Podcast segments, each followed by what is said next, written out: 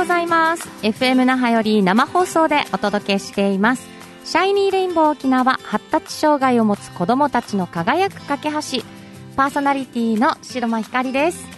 この番組は外見からは分かりにくい、えー、発達の全般的な遅れや部分的な遅れ偏りが特性として見られている発達障害について障害を持っている人持っていない人すべての方々に私自身の体験談を交えながらさまざまな視点から情報をお届けする番組です。おはようございます。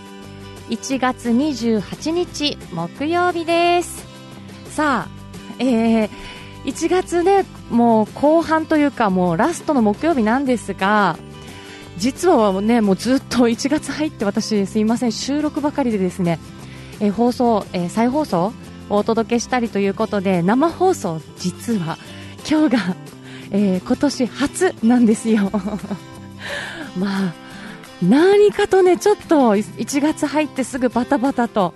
えー、忙しくしてですね本当に今日が初めての生放送に今年はねなるんですけれどもまた2021年も、えー、あなたと一緒にね番組をお届けしながら楽しいこのひとときを過ごしたいなと思いますのでぜひ、えー、2021年もどうぞシャイニーレインボー沖縄よろしくお願いいたします、えー、またね、えー、月末最後、えー、月の最後の木曜日はあのテドコーンユージさんと一緒にね番組を、えー、お届けする、まあ、週となってるんですけれども今日ねユージさんがちょっとお仕事の都合上来れないということなのでまた来月ですねえー、お届けしたいと思いますのでゆうじさんと、えー、番組を届けることを聞いている楽しみにしているあなたねぜひぜひまた来月楽しみに待っててください。さあ、えー、何を話そうかなオープニングってって考えている中ですよ。私7つ下の妹がいるんですけれど妹がねもう朝早く電話がかかってきてお姉ちゃん就職先決まったということですごいテンションで電話がかかってきたんですよ。まあ別にラジオでね放送するほどの話でもないんですが絶対お姉ちゃんあのラジオでおめでとうって言ってっていうことなので、えー、おめでとうと伝えたいなと思います。今年でねあ今年というかもう昨年ですけど30になった、まあ、妹なんですがまあいろいろな波乱万丈のあるそんな妹なんですよね。そんな妹がね久しぶりにこの就職先が決まったということで高校受験以来のなんかすごい面接をしたって言ってもうすごいドキドキしてたんですって。なので最終選考に受かったのもすごい自分でもびっくりだしって前話してて本当にこれ受かったらもうすごい嬉しいんだけどって言ったら今日の朝ね受かったよって連絡があったのでよくぞ妹頑張ったと、えー、拍手を送りたいなと思います。さあ1月スタートね。いいことも私のね中でもいいお話があったなと妹のことでねあったので私にも何かあるかなとちょっとあやかりたいなと思います。さあそれでは今日もいろいろな情報をお届けしたいと思いますのでお時間までお付き合いください。この番組は楽しいメディアカンパニー沖縄合同会社琉球スポーツサポートの提供でお送りします。沖縄のホームページ制作は楽しいメディアカンパニーへ。皆さんのホームページはちゃんと成果を出してますか？ホームページはあなたの商品サービスを PR して認知集客採用問い合わせ購入売上につながるものであってほしいですよね。そのためのホームページを楽しいメディアが制作し管理いたします。ウェブ戦略のパートナー楽しいメディアカンパニーをどうぞよろしくお願いいたします。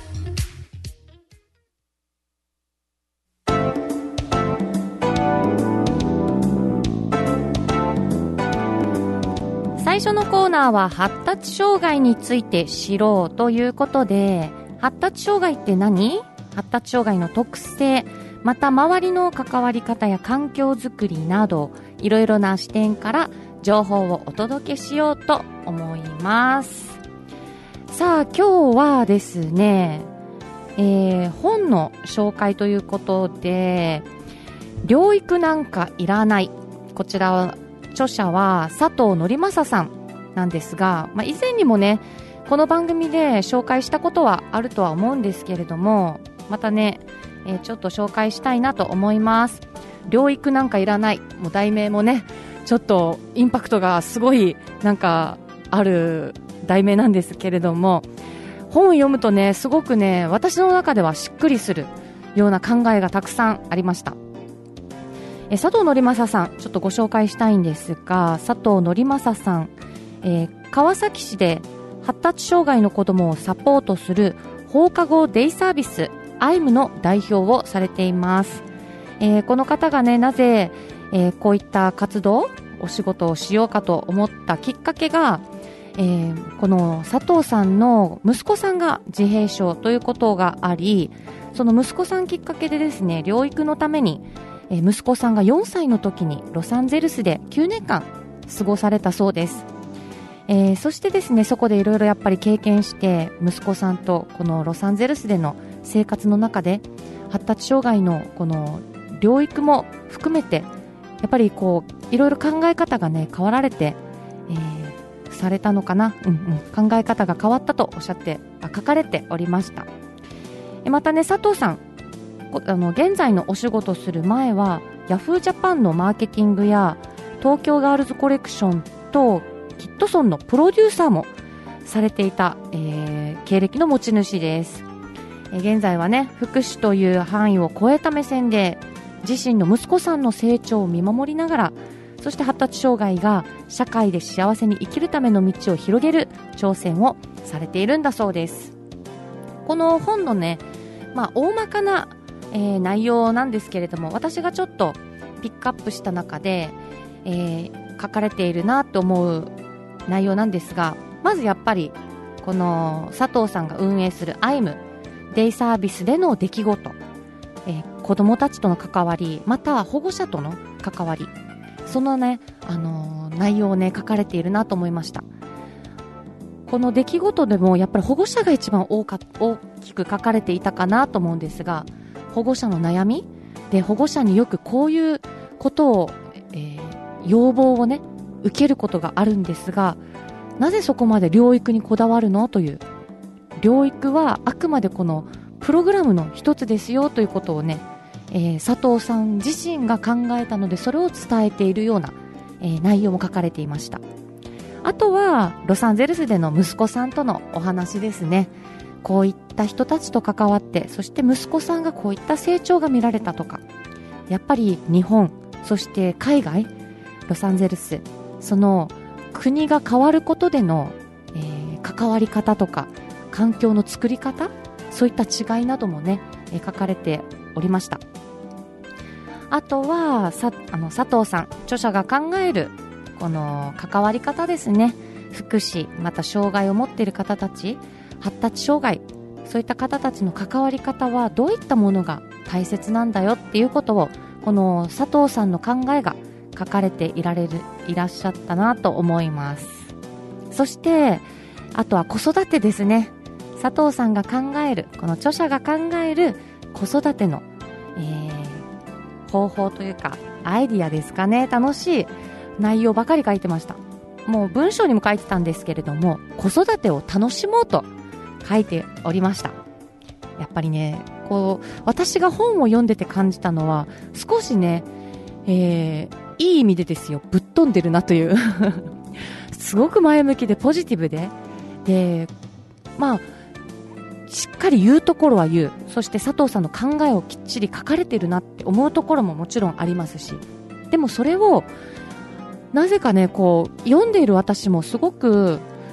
前向きになんかなるような書かれ、書か、書き方だったなと感じます。あと、私がすごくえー、この箇所を読んであ私も同感だなと思ったところがやっぱりこの本のね、えー、題名にもなってます。療育なんかいらない。この療育その療育というところにピンポイント置かれていて療育より大切なのは人。人ですよと、え、佐藤さん伝えているのかなとすごく感じました。そして私もそれがすごくあのふっとなんかね心に落ちるというか頭に入りましたね。療育プログラムが大切なんじゃなくその療育を通して関わり合えた人それがね佐藤さんそして息子さんにはすごく大きな影響がたんだなと感じましたね。先ほども言ったんですがロスでやっぱり息子さんとのこの、えー、関係性とかでロスで関わったこの療育プログラムに関わっているそのスタッフ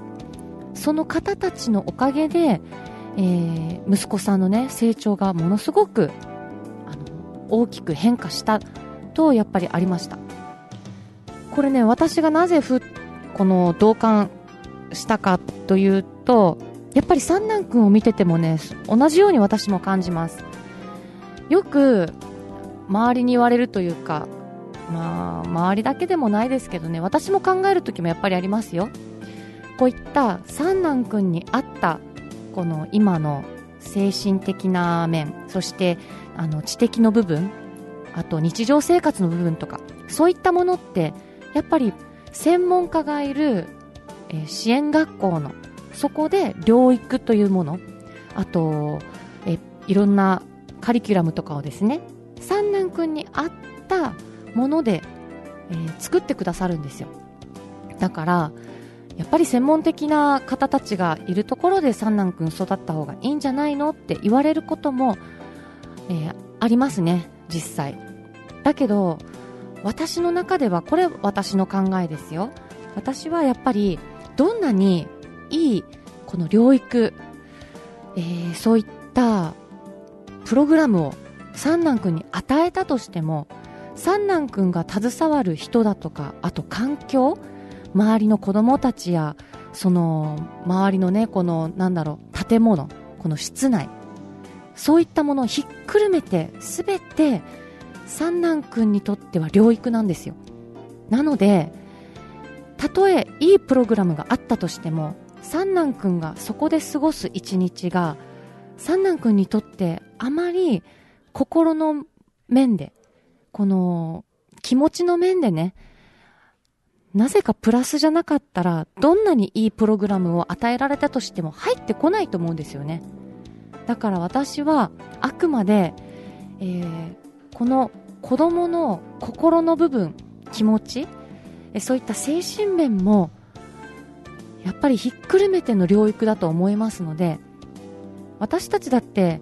なんだろう分かりやすく言うとやっぱり嫌なところに行って、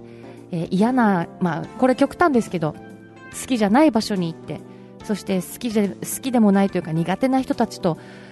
一日中それを365日いたらストレスなりません？そこでどんなにいいヨガを学んでもどんなにいいダンスどんなにいい習い事をしていてもその関わる先生がとてもネガティブでとてもっていうなんかね私自身とは合わないような人だったりすると行っててもなぜかあ行きたくないなってやっぱり感じるようになったり私の中ではもっと華やかな場所でそして、えー、私と会う先生とそして1人じゃなくていろんな友達ができるような環境で私は習いたいなって思う私であればそういったところをやっぱり見つけていくと思うんですよ。でもこういった、あのー、まあ、三男君にしろ何かしら周りがそういった環境を与えら与えないといけない場合だといかに三男君は何を求めてるんだろうって周りがやっぱりね気づいてあげるべきなんじゃないかなってすごく思います。だから私にとって三男君はとても明るい社交的な性格で本当に周りの同年代そして、えー、健常者のまた年上のお兄ちゃんそして下からもね本当に吸収するところいっぱいあるんですよね。あと本当に賑やかなところが大好きです。どちらかというと暗いところとかあと狭いところとか。これはねあの幼い時の、えー、三男君をね療育をさせようと思って連れてった中で私が感じたことです。どうしても三男君には合わない場所ってありました。だからそういったのを私が、えー、こういうところだったら三男君もっと伸びるかもって思う部分もあったので。だからそこもひっくるめて私は療育なんじゃないかなと思います。だからねこの著者が言う療育なんかいらないっていうのは全く療育がいらないわけではないと思うんですよ。その中でえ大切なものがやっぱり人なのではって言っている。そこにねすごく、え共感できたなと思えたので今日はこの「療育なんかいらない」という本を紹介させていただきました。ぜひね興味ある方、えー、ネットやまた本屋さんでもね調べて読んでみてはいかがかなと思います。佐藤則正さんが書かれております「療育なんかいらない」という本を今日は紹介させていただきました。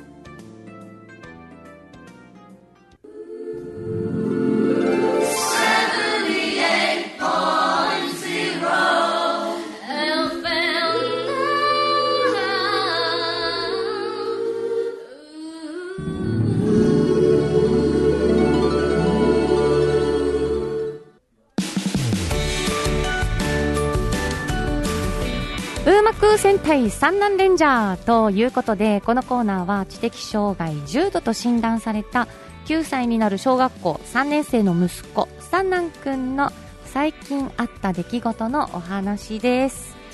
さあ最近、えー、先週かな？三男くんの学校で、えー、3年生のね学年の社会科見学というものがあったので私は三男くんの付き添いとして一緒に行ってきました。あの読谷にある、えー、ザキミ城跡っていうんですかね、うんうん、そこをねちょっと皆あの子供たちと一緒に行ってきました。大きなバスに乗って。で三男君も、えー、同じクラスの子供たちと一緒にね行ってきました。普段は支援学級で過ごしてるんですけれどもこういった学年行事とか何かあるときは交流学級同じね健常児がえー、過ごしているこの通常学級のクラスで一緒に過ごします。なのでバスも、えー、子供たち同じ3年生のクラスのね子供たちと一緒にバスに乗ってそして三男君もウキウキでね、えー、一緒に乗りました。やっぱり先生たちや私も心配していることもう一つは、えー、50分ぐらいかなバスに乗るのでバスの中でどういった行動をとるかなというおとなしく座るのかなそれとも、えー、ちょっとやっぱりもう落ち着きがなくなるのかなとかそういったことをね心配もしていたりあとその遠足中この社会科見学の間、えー、どっか1人で行ったりしないかなとかそういった時にはやっぱり誰か付き添いがいた方がね先生方も他の子供たちを見ないといけないのでなので私はやっぱり付き添う形で今回は行ったのでいろいろと先生方との話し合いもしながらこういったところはあのお互いでフォローし合いましょうというで三男君を見守りましょうというお話でね行ってきたんですけれども私の中では三男君ってドライブ好きなのできっとバスは大丈夫だろうとは思ってたんですよ。で案の定行きも帰りも本当におとなしくもおとなしくというかもう周りの景色を見てすごく楽しんでるんですよ。で一つは本当にバスに乗れるというその嬉しさもあるのでお友達と一緒にあのずっとねおしゃべりをしながらそして景色を見ながら本当にこの送迎送迎というかな行き帰りのこのバスの中では本当に、えー、楽しんでいたなと心配すること何もなかったなと思います。そして現地ではどうかというとやっぱりね難しいかなと思うぐらいね私の中ではですよ。3年生でこんなに読谷の歴史や文化そういったものを学んで分かるのかなって逆に不思議に思うぐらいすごいレベル高いなと思う ようなね見学だったんですよ。でも先生に聞くとやっぱり3年生でこういった文文化ですか？っていうのはもうやっぱり学ぶ年なので学年のねちゃんとカリキュラムにあるんですよって言ってたのでえー、すごいなって思いながらやっぱ三男君見てるとやっぱり飽きますよね。もう昔のこういった何千年前の茶碗ですよとかそういったものがあの展示されてるんですけれども興味ないじゃないですか、三男君。ないんですよ。なのでもうみんなと集団行動はするんですけれども、えー、そこの、えー、館内の説明される方がね一生懸命説明しても飽きちゃうのでやっぱり出てしまったり。そして自分でやっぱいろんなところにね行動したりとかそういったところはなやっぱまだまだ、うん、難しいのかなと思う中でただ本人なりに、えー、頑張ってはいたなと思いました。もう1人で本当にいろんなところに行ってたとかそういったわけじゃなくえー、この同じ学年のクラスのね子供たちの、えー、て言うんだろう。団体からはちょっと外れることもありましたけど、えー、その見学中、館内から外に飛び出て1人でどっか別の場所へ行くとかそういったことはなかったのでだから本人なりにはねすごく頑張ってみんなと一緒に行動しようとしているんだろうなっていうのはね姿本当に見られましたね。あと本人の中で遠足なんですよ。社会科見学イコール遠足。もうバス乗る遠足？弁当も持ってますしお菓子も持ってますし本人の中ではもう楽しいことしかないって思ってるので見学することは楽しくないんですよ。なので三男君が考えてることも一理あるなと思いながらそれはすごく思いましたけどね。あと本当に弁当も楽しんでみんな食べてたしお菓子も一緒に楽しんで食べてそして同じようにね子供たちと遊びながらっていう。その時間をね過ごせてたなっていうのは本当に感じました。三男君もね、えー、集団行動がこんなにもできるようになったんだなという私の発見でもありましたしやっぱりこの、えー、学校そして支援学級で3年間育てて育ててもらったなっていうそこは感じたし、うん、いい私の中でも三男君といい時間を過ごせたなと思うそんな一日でしたね。今日は三男君の遠足での出来事お話しさせていただきました。沖縄ってこんないいものが生まれてるんだ。沖縄から生まれた可愛いいもの美味しいもの綺麗なもの優れたもの。あなたの生活を彩る沖縄。つい人に勧めたくなる沖縄がここで見つかります。いつも話題のお出かけスポット。いい安沖縄豊崎1階ザ・沖縄ショップであなたのお気に入りを見つけてください。いつ行っても新しい沖縄があなたを待ってます。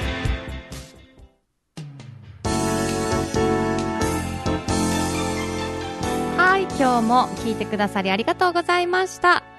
私自身が生放送久しぶりということでいつも以上にあっという間に過ごしたあ過ぎたなと、えー、感じますが本当お時間までお付き合いありがとうございましたまたね2021年も私もそしてあなたもいい年を過ごせたらいいなと思いますさあシャイニーレインボー沖縄あのー、ラジオもやってますが私のインスタやフェイスブックもやってますので、ぜひ興味ある方、検索してみてください。えー、白真光、またはシャイニーレインボー沖縄で出ますので、えー、Facebook、インスタもね、チェックして、またそこからメッセージも、あの、ダイレクトメッセージも、あの、全然受け付けますので、何か子育て話や聞いてみたいなとか、あとラジオの感想でもいいですので、ぜひぜひ、あの、お待ちしてますので、コメント、えー、お願いします。